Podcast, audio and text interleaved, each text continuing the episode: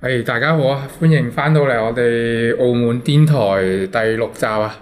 今集講下車啦，好啊，好啊，好啊！咪講下電單車啊！嗱，想問下兩位嘅，係啦，你哋人生中嘅第一架車點解會去買，同埋幾時買嘅咧？人生中第一架車，第一架車啊，第一架電單車，私家車唔得嘅，你有單車唔得嘅，變形變形金剛呢啲唔得啊！睇快啲啦！換架車唔得嘅，嗰陣時係 我我先啦，講先啦，即係即係合合法咁樣買車係啦，俾錢去買車。點啊？ 你，你都唔肯把你講出嚟啊！講乜都可以我想聽下啦。屌我真係講講講啊係俾錢買車嘅。乜嘢？唔係嗰陣時係台灣讀書去第第第二年讀書，咪話即係買部電單車，咁你有部電單車，咁你出入都方便啲噶嘛。出入啲乜嘢啊？出邊度啊？出入校區啊，或者住住宿嘅地方哦咯， ，OK OK，係啦，咁咁去嗰陣時去啲台灣啲咩誒賣二手車啲，求其買買部咁翻嚟，我嗰陣時仲係咯，都唔記得咗幾多錢啊。所以你喺台灣考牌嘅，台灣嗱，咁啊我係第二年買車嘅，但係考牌咯係第四年先去考嘅。哦換句説話嚟講，真係啊，換句説話嚟講咧，好似台灣同澳門嗰啲好似唔會啲法律唔互通啊，冇冇我冇冇啲引導條例啊嘛。冇嗱我係你嗰嗰你嗰兩年出入平安啊嘛？啊都出入都都炒過一兩次嘅。冇，咪即係佢佢係練車咯，佢佢練夠兩年啦，練熟咗就再去考咯。係啊，嗰陣時係諗住係諗住買部嗰啲咩，好似 Vino 啊，唔知大家有冇認識啲細細部嗰啲。啊，咁買咗翻嚟，咁咁冇去考牌㗎，我係冇考過電單車牌。嗯咁但係佢有台灣係你考私家車送五十仔牌，嚇佢送喎吓？嚇你哋唔知係啊送㗎，即係我佢真哋係唔知即係喎。第一次即係聽佢係你考咗私家車牌，佢係覺得你我唔知係咪啦，總之佢會俾個五十仔牌你嘅。哦，啊，你咁講好似又係喎，係啊係啊，好似又係喎。啊，係啊係啊，五十仔牌唔係應該係咁講，五十仔牌咧，我記得係過咗嗰個路試，唔係誒嗰個叫咩？嗰個叫筆試筆試係啦。啊有印象係啦係啦係啦，跟住所以你考私家車必須過筆試，所以你就換言之，你會攞埋嗰個五十仔牌，係啦係啦係啦，我哋係啦係咁樣係嘅，啦係咁我買咗嗰架，咁我買咗嗰陣時咧，我都係未考私家車 牌，即係我斬頭斬嗰尾我買咗嗰陣時，我係未有牌，咁我買咗翻咩嚟，台北，係啦台北，台北可以咁嘅咩？我叫我 friend 幫我揸翻嚟。咁我架車嗰陣係諗講翻，嗰架車有細價，咁嗰陣時之後又下翻私家車牌，咁架車有細價，咁我我諗過有個情況，啲阿 Sir 啲警察周我話，啊我話啊我我是僑生啊，我唔知道啊呢、個五十仔啊，就用我呢招，係我我 friend 一 試過，我 friend 試過揸咗架綿羊仔上去國道咯。啊，嚇同觀眾補充一樣知識先，國台灣嘅國道即係高速公路嚇啦，嚇咁就開百幾嗰啲啦，嚇一一百幾米嗰啲喎，一百幾，總之一百幾啦。跟住之後係唔可以揸電單車上去嘅，除非嗰啲重型電單車。啲係嗰啲嗱，跟住佢哋上咗角度，跟住俾警察周到，跟住話你做乜揸架綿羊仔上嚟啊？啊，你們揸這你幹嘛？就呃揸開這個幹嘛？哦，然後佢哋就同佢講話咩啊咩啊，我唔知喎咩啊咩啊，係我講廣東話咯。我是僑僑生啊，我聽不懂聽不跟懂住佢話講咗幾分鐘之後，佢就話放佢走咯。係啦，我我就諗過呢個劇本，但係都冇啊，即係咁多年都冇阿 Sir 揾我嘅。即係冇冇事。係啦但係去去去到最後嗰年，我我即係翻嚟，我的起心肝去考翻個電單車牌，因為我嗰陣時仲有一話咩攞翻嚟澳門套翻個，我聽呢個故事唔似你嘅故事咯，你我我知以你嘅為人係好安全噶嘛，你會做呢啲嘢㗎？咁、我係冇，咁就咁有一仲有一次唔安全， 仲有一次啱喎，真係得一次淨係咁有其他嘢之後我哋啊有其他 topic 再講下，哦係可嘛以可以，但係但係聽人講台灣嗰啲牌好難考喎，即係即係唔難考㗎唔難考啊㗎。嗯，我考過兩次咯，咪第買車嗰年有去考過嘅就 fail 咗，之後第二次就係翻嚟嗰陣時去考就合格咗咯。嗯就難唔難啊？好難誒、我我覺得唔難，因為我中途翻嚟嗰陣時咧，有揸電，即係我嗰陣時都啊唔知唔知邊聽邊個講，我都有揸過車電單車嘅。我聽人講話嗰陣時雀仔呃誒唔係紅街市未封嘅，佢嗯而家有限制個出嘅話，你想練車啊？你紅街市度唔落腳下一轉，咁咪有平衡力咯。即唔係街啊市係唔係市紅街市，誒講錯，着誒誒二字街二字街時嗰陣時未封，唔俾可以俾唔俾哦，即係而家唔俾啲電單車好耐㗎。喎，咁樣講都係啊，個個 friend 同我講：你想練平衡力，你去誒二字街唔落腳下一轉，咁咪練到平衡力咯。你個 friend 咁似頭文字 D 入邊啲人嘅 嗰啲口氣，都都係㗎啦。咁我真係嗰陣時我唔知嘅，咁咪真係練下，跟住咁有時真係揸架車入去電單車啊真係真咪而家都有嘅，即係你係啊你行新苗誒象軒嗰條路咧，哇啲人係咁衝出嚟啊！你真係係哦好危險啦，啊！我真係真係練到平衡力嘅。你你揸路慢啊嘛，你要係啦，你揸咩唔搣咩咩咩幾千磚唔搣啫，講翻嗰個頭先難唔難咧？我我我都係台灣考嘅電單車，電單車私家車都係台灣考嘅，但係我我考車係誒誒私家車啊嗯點講咧？唔係考考電單車嗰陣時咧，咁、就係、誒、我去揾我 friend 先嘅，咁、啊我 friend 就考咗噶啦已經，佢就話我帶你去考啦，然之後佢就話誒佢揸一架電單車啦，然之後我揸一架電單車去考車咯，我哋。即係即係點啊？你 聽聽唔明咩？即係我嗰陣時係未有牌嘅啊，嗯跟住我我 friend 有牌嘅，咁佢就揸一架電單車啦，我就揸另一架電單車，但係我 哋我哋一齊考我哦我我我都係咁嘅情況 喎。但最係後嗰年橋都喎，咩唔過係橋我？你你你喺台灣嗰我陣，啊喺台灣，我喺台哦灣，係啦，咁跟住之後就去考牌啦，嗯然之後咁就係咯，咁咪好都好合理啊，都好合理啊咁咪揸過去考到個牌，跟住咪有牌咯，可以揸翻翻嚟你你咯，嗰日有牌咁，唔你係我嗰日揸到你 有你咁樣睇咧，牌好似有睇過一條， 我之前咧睇過一條台灣嘅片嘅，即係個記者咧就訪問嗰啲考車嘅人難唔難考啊，但係咧佢又見住個考生咧揸住個電單車去考車咯，跟住咧誒就問佢啊你今日誒你你今日嚟考車喎？係啊，誒咁你揸呢架係？哦係啊，我我係未有牌㗎， 係好多即係未人有都牌係，咁嘅但。係佢揸架電單車去考車咯。我誒台灣嘅地軸城咯，我覺得係啊同埋同埋佢，我就覺得真係唔難嘅，就係、一個 U 字咯，啊，就係、一個 U 字係 U 真係字形。最難就係頭嗰一 part 個 U 字咁有個直線位噶嘛，嗯直線位就係嗰嗰段直線你要誒七、秒唔落腳，係啦係啦。啊。就係一個好窄嘅直線，然之後你要行，然之後要七秒，咁所以你架車要行得好慢嘅，因為、個嗰、個唔係好長嘅啫。啊要平衡又係跟住你就要平衡，跟住就誒、我覺得呢個係有用嘅，嗯因為就即係好似澳門咁咁咁窄嗰啲位咧，係啊咁你要好直線咁嘛行得，跟住但係你又澳門又塞車喎，你要行得好慢咁樣。所以係啦，佢二字架練平衡力係都 OK 嘅。而家封咗冇得練啊！真係提提各位聽眾，而家但你哋都有喺台灣度揸過車啊我嘛？我跟住我第一架車就係台灣買咯啊，跟住都係都係，都係但我買車冇乜特別經歷二手啊係嘛？唔我唔係二手，因為我嗰陣時咁嗰陣時冇冇乜錢啊嘛，都係屋企人即係俾啲我咁樣啦嚇叫做，跟住之後冇乜錢就買唔買一手。係啊，但係我屋企人要我買一手啊嘛。就就係哦即係我阿媽就好中意叫我買一手嘅，因為佢好驚二手車就會爆炸嘅，嗯係啊。即係阿力，所以阿力喺佢眼中已經好危險㗎啦。 即係除咗二手車之下外，次見到仲要係冇牌 嘅。下次見到 Andy，喂，我揸二手車喎，跟住你佢同你哦，就係呢個壞人，呢個壞人，你冇同佢住群係跟住總之就係買咗一一手車咁樣啦，跟住就揸揸我。應該我記得係一第一年，即係第一年去台灣啊嘅尾年尾嗰陣時買咯，咁所以就揸咗三年幾咯。嗯，但但你哋覺得喺台灣揸車同澳門揸車邊度比較危險啲咧？誒比較難揸啲啊講。難揸就澳門難揸啲啊嗯嘅，危險我覺得台灣危險。係啦，我認同佢講，因為台灣誒、首先台灣交通好亂啦，你你唔知隔離嗰個有冇牌噶嘛？呃跟住 佢哋澳門一定有牌，死硬你 冇牌，係啦，咁但係即係即係誒，同、埋台灣啲路大啊，啊咁車速自然即係嗰啲人可以開嘅車速會高好多啦。啊跟住佢哋誒，呃咁、你高好多嗰、個發生意外嗰個危險性咪大好多咯。嗯嗯因為澳門澳門係誒、呃都會發生意外咁，但係佢可能係啲小擦撞啊嗰啲咁樣咯。嗯所以危險性即係即係真係會出人命嗰啲會係台灣多啲咯，我覺得。都係即係我嘅。聽啲人講係，即係如果你南部台灣南部揸車，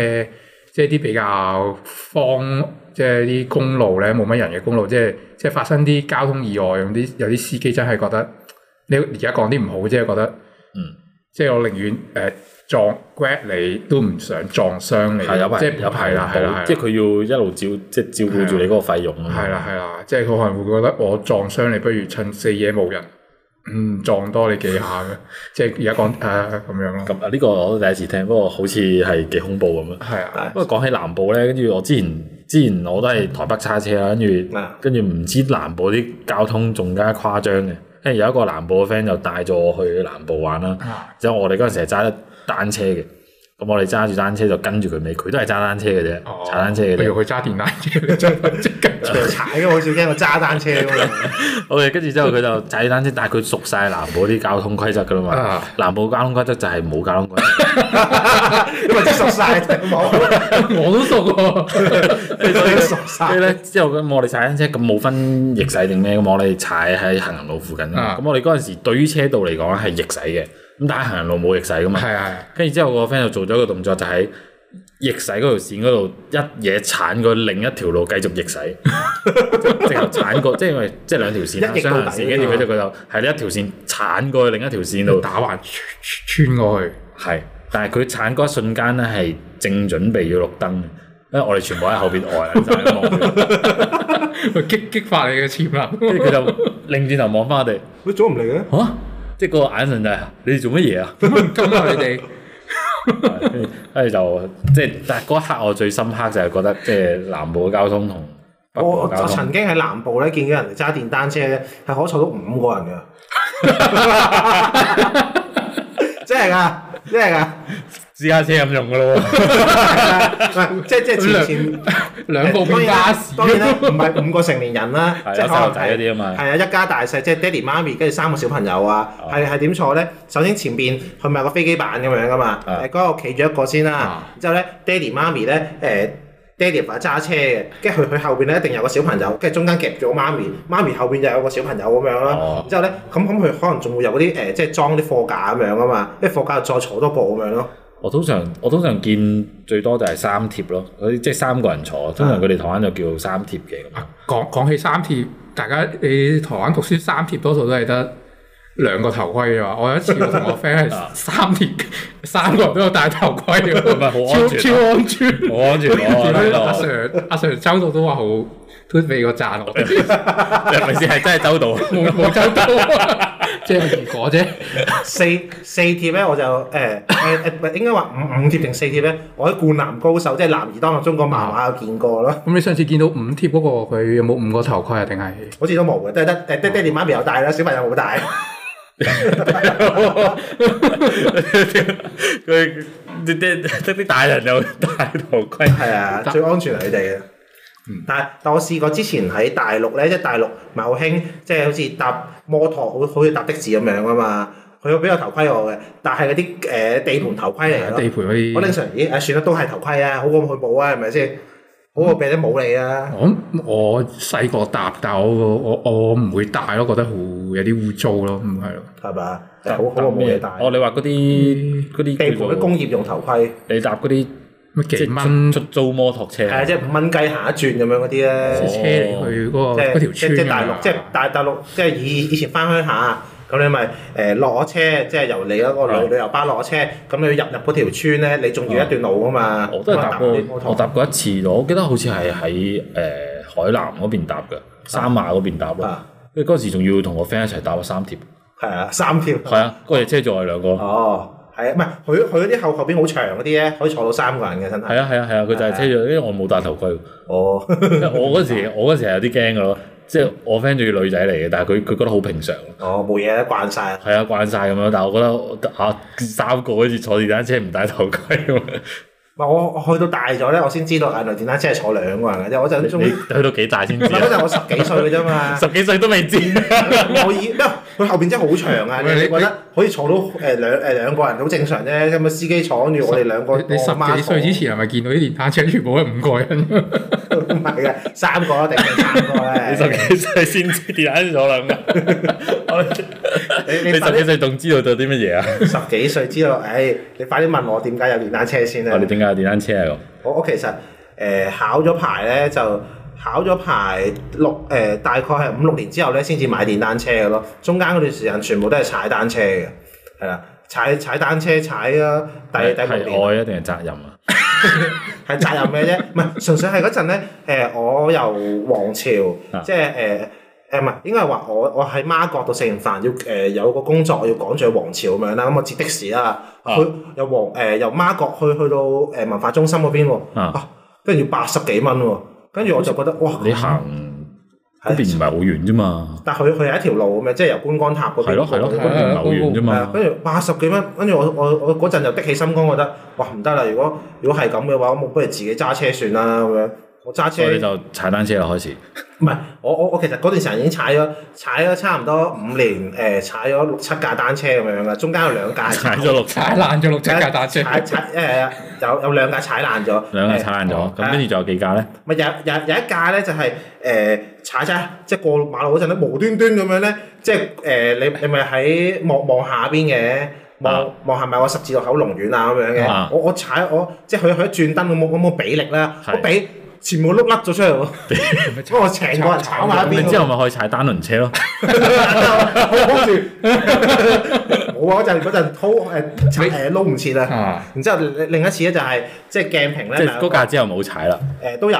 都之有踩，即之後係即係單你碌嘅喎你係裝翻個單窿，輪嘅裝翻個碌咯，咪拎拎拎翻個碌行埋一邊咁樣裝翻佢咯，哦裝翻去，即係就咁吸吸翻佢就吸踩啦翻拍翻個掣咁樣咯。哦，係啊，佢就鬆咗咁樣，跟住另一架咧係直行炒踩咗，即係踩爛咗啊！佢係點咧？佢係一個斜坡嚟嘅，即係鏡屏嗰邊咧咪啊 T M 咁樣，咁咪斜坡咁行落去噶嘛。啊跟住咧，誒咁佢係巴士站後邊咧有架巴士咁樣上嚟啦，咁我見後邊有個巴士喎，咁我咪俾力咯，但因為佢佢係少少斜坡咁樣啊嘛啊，我我我一俾啫，唔知係咪俾得大得滯又暗咗個暗咗個俾力咧，我一嘢咁三百六十度轉咗你哦個點解撳啊圈咁住樣，俾你踩？ 做乜嘢？緊張啊！後邊有架車要埋站咁樣，咁我咪一嘢啊，誒、即係我我人三百六十度啦，咁架車都三百六十度，然之後咧誒一拎翻去個電單誒一拎翻個單車咧，成架車個唐太咧歪 Q 晒咯，誒誒會會嗰唔會另一個原因係你太重啊啦？嗰嗰陣未去到咁重嘅，嗰嗰陣都係一百嗰陣時十好好步，瘦我覺得嘅，真係好啊佢瘦有踩單車應該唔會重到去邊嘅。啊你啱你有道理，都講緊五六年前咁樣咁佢啦，真係好大力喎踩 係得，啦，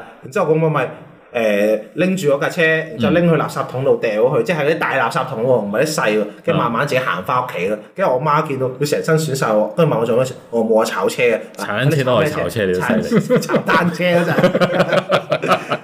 陣，成身損晒咁樣咯。叫我行翻屋企一段路咧，唔知係咪冚親個頭嗰咧？陣時都未未興遮 cam，如果唔係你上個高 登啊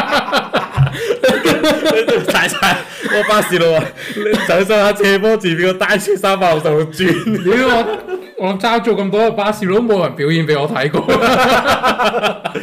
跟住誒，去到後尾，即係嗰嗰陣仲係讀緊書嘅。誒讀緊即係讀誒讀完書就讀緊大學嗰段時間啦，啊啊然之後去去到後尾出嚟做嘢，去到第我今年三十，跟住去去到第我我廿廿七歲嗰陣先先先買電單車，即係第一架電單車啊！嗯仲要我我嗰陣考牌咧，考咗三次先至 pass 嗯嘅，因為第第一次咧誒嗰陣就因為翻工就冇去到考試，所以就 fail 咗啊！就 fail 咗啦。咁要請請假，唔係因為嗰陣嗰嗰份工咧係嗯唔請得㗎，啊誒又唔係又唔係話唔請得計，係因為嗰陣有個外外地嘅團體嚟澳門比賽，而我公司就搞嗰個比比賽咁樣咧啊。咁佢嗰日咧就係、誒、要送，因為佢譬如譬如話佢有四隊人啦，咁要四個同事送啊嘛。咁啱啱好我就其中一個同事，咁如果我我唔喺度，咁另外三個同事已經要送其他人機嘅話，所咁以真係唔請得嗰、個㗎咁邊邊個去咧？啊得得得，啊 OK 其。實可以可以請嘅，但係你嗰陣會覺得好好似一樣嘢係係自己做咁樣啊 嘛。所以即係唔請得。死架啦！係啊，因為佢 佢佢第二次啊咧，第第二次咧就因為佢要考路試嗰陣咧，誒、即係要要要出街啦。因為佢佢係嗰啲摩摩托嚟嘅，咁我就就停嗰陣咧，行咗一段路停咗嗰陣咧，就去去唔係六波嚟嘅，咁我六波咧冇再轉翻一波，咁我就由六波開始咁就上啦，咁咁有咩後果啊？成死火咯，即係即係架車死火就唔問陣先，你揸緊咩話？揸陣嗰啲摩摩托一二五啊！七二五轉波即係啊，坐三轉個嗰啲啊波咁樣。誒、要㗎要㗎要啊㗎，因為唔係佢佢係誒，譬如話你你去到呢個位停低嗰陣咧，停低你你你你再行嗰陣咧，你會轉翻到一波先行有得啲㗎。擋車啊，台灣係叫係嗰啲波車啊你揸，係我揸，係你揸擋車啊！係啊，唔係應該澳門，應該話澳門考咪試電要電揸單檔車電啊電單車，你你你就要揸波車嘅，哦，你考緊車，我突然間撈唔到咗。啊，你考緊車啊？考緊車就考緊車去到第二次哇考唔車啊好意思，㗎我我撈錯咗，我以為你已經考到車。誒好啊，因為我停留緊係你你你已經 topic，我以為變咗你炒車嘅個啊嗰啲事件咁啦。 我哋有幾個你你考緊車，然之後就揸緊波車，然之後就，fail 死咗。咗火。係死咗火，跟住 fail 咗啦。然之後去去到第第三次咧，咁我就轉波嗰陣咧，咁我又轉翻啦，係啊，嗯咁我就 OK 冇問題啦。因為點解冇問題啊？因為連連我前邊，因為其實你你知校車係成條路線係即係成條人龍咁樣噶嘛，即係車龍咁樣，前邊係成誒你會跟住前面架車噶嗯嘛，啊前面嗰架車由開考去到最尾，即係你你轉燈咧，你會打左右燈咁樣噶嘛，佢兩邊燈都着住嘅。誒由由開車去到翻嚟，佢兩邊燈都都係着住，即係左右左右咁樣斬下斬必下。必須着住嘅所以就唔令係到唔係必你，須着住，係係佢係佢佢由暗頭錯到尾都着住啊！啊！即係由由所以佢哦做錯嘢係嘛佢？佢做錯，佢佢佢都得，咁我都得啦，係咪先？所以佢做錯佢都得。係啊，佢佢都 pass 咗啊！總之成條龍，成哦成條車龍嗰啲唔人全部都係啊，我 pass 覺我覺㗎。得唔係唔關事，就算佢着住咧，你都有機會唔 得。 你唔好誤會。係啦，然之後咁我咪去去買車咯。誒，即係我我嗰陣都有諗過咧，買二手車定係買誒一手車嘅，但可能正正咁啱就係天鴿完咗啊！嗯即係要完咗一年之後咧，其實你你係信唔過嗰啲人嘅，即係即係信唔過佢，佢話佢自己架車冇事啊，因為我我有問我啲 friend 啊，好似唔知係咪你哋咧，你你你都話信唔過啊，誒、要就算佢話冇都好咧，咁慢慢一個架車真係浸過話你翻嚟有有排整噶咁嘛，係啊，呢個呢個冇㗎。咁佢話冇浸過，你點知啫？都乾咗咯。係啊係啊，都光咗咯，咁有咩問題啊咁邊個知啫？咁所以就直接就買一手車啦。嗯但我買我買完一手車之後咧，過三個月之後咧就冇得再揸架車啦，因因為釘牌，因為我超速駕駛誒、呃接近七次啊，咁有七次就就罰咗差唔多成萬幾蚊啦。你我我咩？你 想問咩？點點點樣七次啊，早晨？ 因為我我啱啱咧買一架車咧，我係完全唔知道邊度有誒邊啲位咧係嗰啲超速嗰啲燈誒嗰啲叫咩位啊？嗰啲叫超速嘅 cam 影位。影相位係啊係超速影相位，我係嘛完全澳門所有嘅超速位我都唔知嘅。咁我嗰陣買完架車就為咗方便去誒、呃、橫琴澳大嗰度排氣。咁但係哦，你係咪橫琴講澳澳大嗰個橋啊？係澳澳澳大個澳隧大道嗰嗰嗰個個個橋啊隧道係零舍慢，零舍容易捉最多可以㗎揸四十嘅啫。即係我我點啊解會知咧五？十好似五十係啊，係啊，點解我會我會知道自己超速咧？係因為我次次揸嗰陣咧，佢都斬嘅喎。跟住我我後尾咧，你你咪以為光管失靈？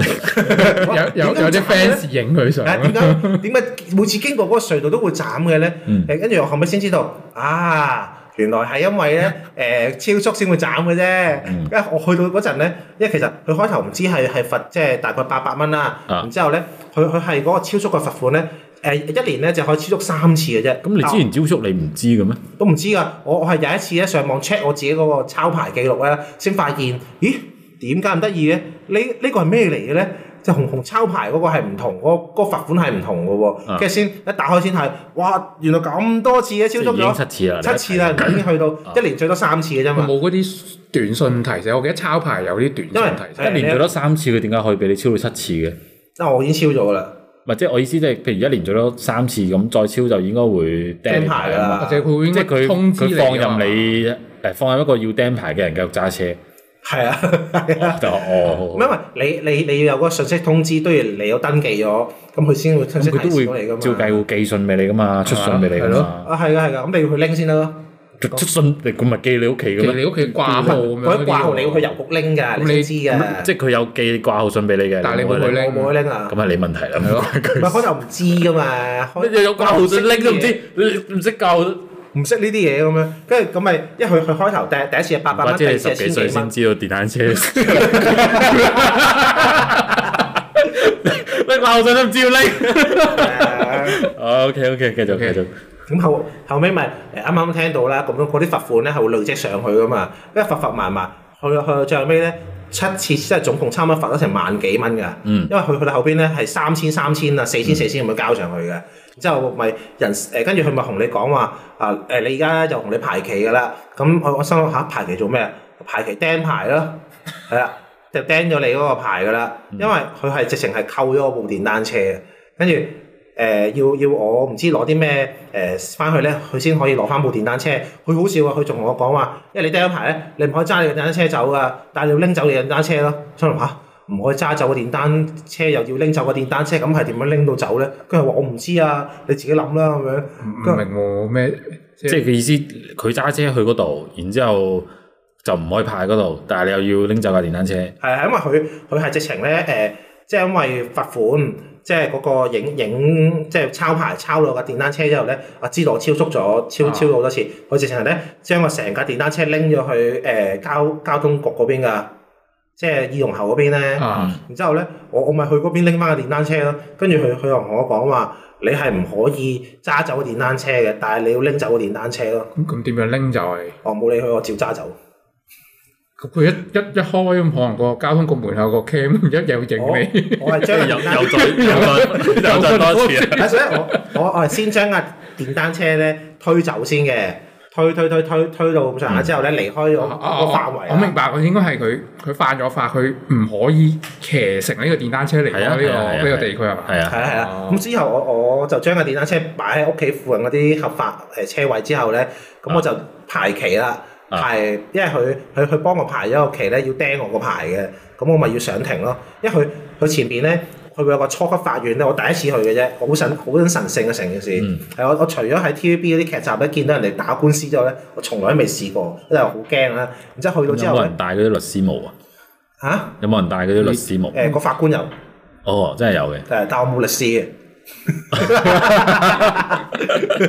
因為我我我係算刑事㗎啦嘛，跟住咧咁你咪乜誒、啊刑事嚟㗎？算啦算係刑事啦。咁有冇有冇？好輕強嘅哦刑即事，啊係輕強刑事。好好輕強嘅啫。咁我咪誒去簽我個簿啦，去法院度。哦之後咧，咁嗰個姐姐就同我講話：嗱，咁你就同你排期幾時幾時去去見官啦。咁咁你冇得話，誒我嗰日唔得閒要食飯咁樣噶嘛，冇噶嘛。你話哦，咁佢佢誒編咗個日，跟住佢佢就。佢好好佢好死唔死咧，就同我講多句就話啦，嗱咁你諗定就到時候有啲咩同個官講啦，同佢求下情啊咁樣心，跟住我睇一睇得多 TVB 啦，我諗咧係咪要喊苦喊忽，跟住要講埋晒好多好合理嘅説話。哦我嗰陣超速係因為我要趕住探我阿媽咁嗰啲咧，跟住咧我諗嗰陣你嗰阿陣時媽我好大讀書，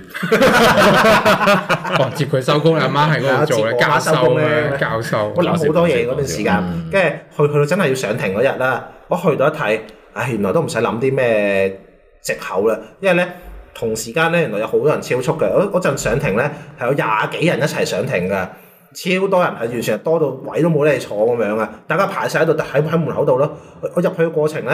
好快㗎，三分鐘出翻嚟。入去佢問你係咪超速，係咪嗰度超速？係，哦完誒，佢判誒、就判刑啦，有冇問題？冇問題，跟住就出翻嚟。你你入去都係答係，哦誒誒、知道誒唔、會再犯，跟住就出翻嚟㗎啦。咁諗咩三分鐘。諗咩同我官講啊？冇你冇時間同佢講啊，佢就係問你係咪啫。然之後，即係我同佢講話喺澳澳大嗰個隧道超速咯，跟住佢佢自己幫我講埋話，啊係啊，嗰度係好容易超速嘅。跟住咧誒，跟住我話係啊係啊咁樣咯，跟住佢就話我咁得咧，係判你釘牌三個月咁樣啦，誒跟住就罰咗千五蚊咁哦不過我覺樣。得應該三個月都好好低㗎啦，已經。好少啊，後後邊嗰啲係要釘成誒有啲三年後嘅。邊嗰啲有冇講耐啲啊？後邊嗰啲我唔知喎，我就係因為咧，我點解知後邊嗰啲誒會耐啲？因為你落去交千蚊罰款咧，嗯你都見得其他人噶嘛。嗯咁我我我見佢佢係有剔到嗰個選項咧，因為我我我係剔三個月嘅啫，佢剔咗十四個月咯。嗯，跟住我見到哇，原來誒人哋勁過我師多，兄嚟嗰啲，係師兄嚟㗎，嗰啲應該係啲女女女犯不爽嗰啲嚟嘅。嗯，誒人生第一次誒、第一次買車，第一次炒車，第一次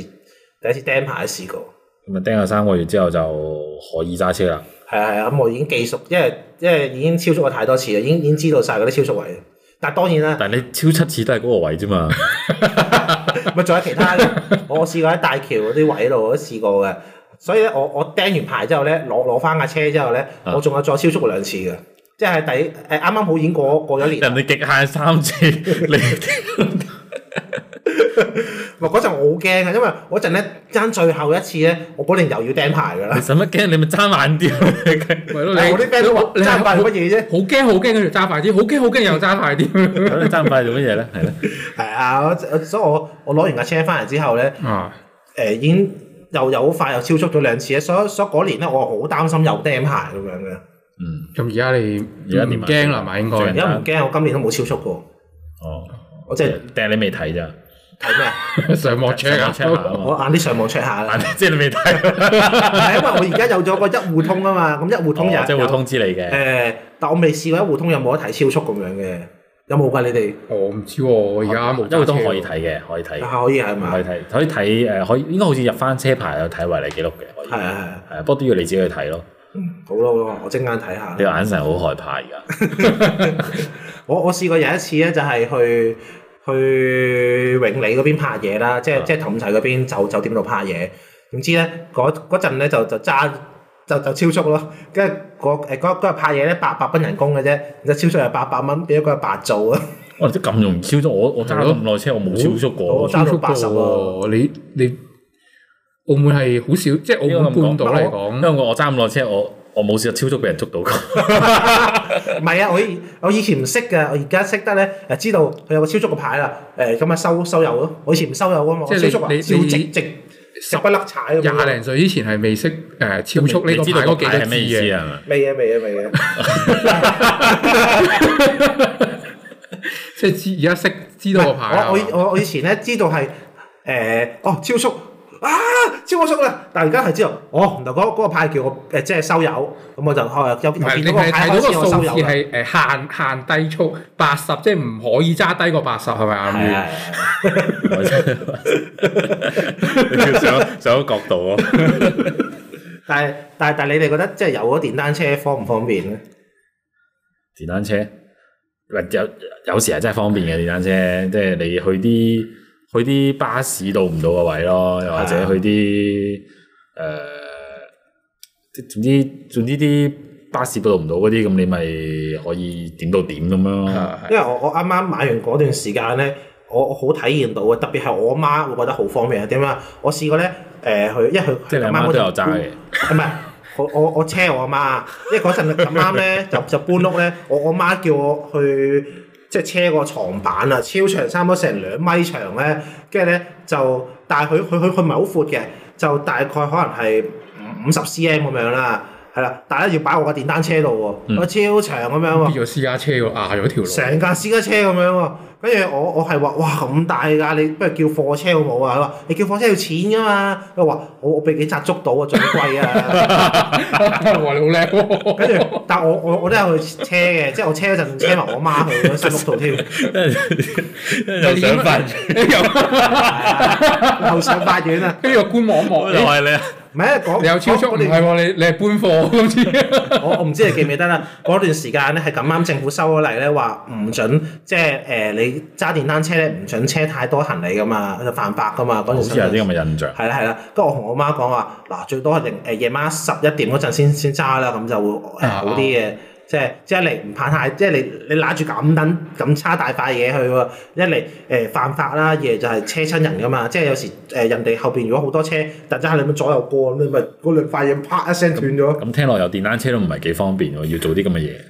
不過而家我我媽就即係收斂咗咯，就冇咁誇張咯。可能佢佢都好興奮啊！第一次有有得用電單車，即係即係呢種用法咯。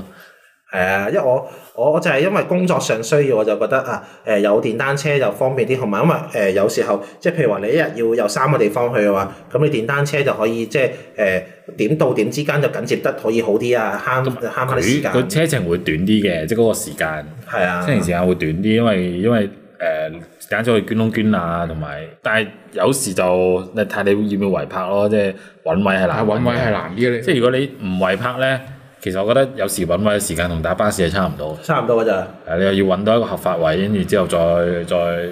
即係泊好架車啊！有時候要搬車咧，我抽車真係不得了，唔係唔係抽自己架車喎，係抽人哋架車喎。我我特登買架係好細架嗰啲好抽，即係我自己嘅車好好抽先啦，起碼。嗯跟住同埋誒細架啲又好攝啲啊嘛，係啊，即係你有個位有時咁大架你都泊唔到，咁但係人哋啲車大咧就都真係好好惡抽啊嗰啲。係㗎，同埋同埋我。我我開頭咧揸車嗰陣咧，我唔知其實澳澳門咧有好多地方都係違泊噶嘛。誒誒、啊我即係其實就算係違泊都好咧，都有分誒、你邊啲違泊得嚟咧，又唔會成日抄嘅。我開頭唔知嗰陣咧，我係我係一個月差唔多食咗三張牛肉乾㗎，即係即係俾咗成差唔多差唔多接近一千蚊嘅每個月。跟住我我覺得哇好痛苦啊！但去到而家咧，因為我我個 friend 同我講話，其實咧你你都有辦法可以跑架車嘅，只要睇你肯唔肯去做嘅啫。嗱，嗰個就係你啦。係啦，你你阿紅哥話你好小心嘅，所以我我去到而家差唔多一個，差唔多真係兩個月或者三個月先至先至抄一次牌咁，所以你而家係點泊車咧？揾咯，係咁喺附近兜咯，兜兜到有揾合法位為止，揾揾揾合法位。哦一係咧就一係揾唔到啦，咁一係就揾超超級無敵多電單車咯，話死大家一齊死咯，咁樣大家都一齊抄冇嘢咁樣，嗯唔係就抄我一個同。埋我我嗰陣時揾唔到合法位，我係拍戲，即係同大家相反嘅，係揾啲冇咁多人嘅，冇乜車嘅係啦係啦，即係大家拍嗰度我就拍喺第其他地方，喂唔喂啊？都 work 夠好似一年都係一兩次咁樣抄牌嘅。我覺得呢兩個方法咧，都其實都有啲睇彩數嘅，真係佢要抄你都，佢要抄冇計啊吹佢唔着。仲有另一個方法嘅，就係咧睇下有冇啲位咧已經俾人抄咗啦，咁啊去拍嗰啲位，因為佢今佢佢抄完之後咧，佢唔會再翻嚟第二次嘅啦。呢個係嘅，呢個係係嘅啊。咁但係你你咁你都係得一次嘅啫，即係係啊下下一日就唔係咁噶啦嘛。咁樣因為我我我而家我住三盞燈咧，我試過有一次翻屋企咧，我即係喺嗰邊咧兜咗三四個圈咧，都揾唔到位㗎。係啊，好係正即係常嘅，揾唔到。係啊，同埋佢有個即係應該係話朝頭早咧，誒九點零十點鐘咧，啲人揸晒車翻工咧，嗰陣係最易泊車啦，同埋下晝係朝早下晝好容易揾嘅。係係啊，一過七點咧，誒誒冇話你泊車，全世界都泊車，咁你冇得泊㗎啦。都係㗎，係啊，同誒又或者咧係打風啦，預咗第二日會有水浸咧，都好多車位㗎，因為啲人咧都揸手晒車第二度啊嘛，誒去去避難啊嘛，咁梗係啦，水浸你都唔怕啦。係啊，所以所以我我好好似見到海海嘯咁樣咧，誒見佢哋揸走我都揸走，我都唔拍㗎。咁啊，今集講到呢度啦，今集哦嗯好，好拜拜。拜拜啦下集見，拜拜。啊，仲有啲咩講啊？冇嘢講啦。大家小心揸車，唔好超速咯。啊，唔好違拍，買誒即係點都好咧，都一定揾到位拍嘅。揾唔到位拍就唔好揸車出街啦。 OK，拜拜。哦拜拜。拜。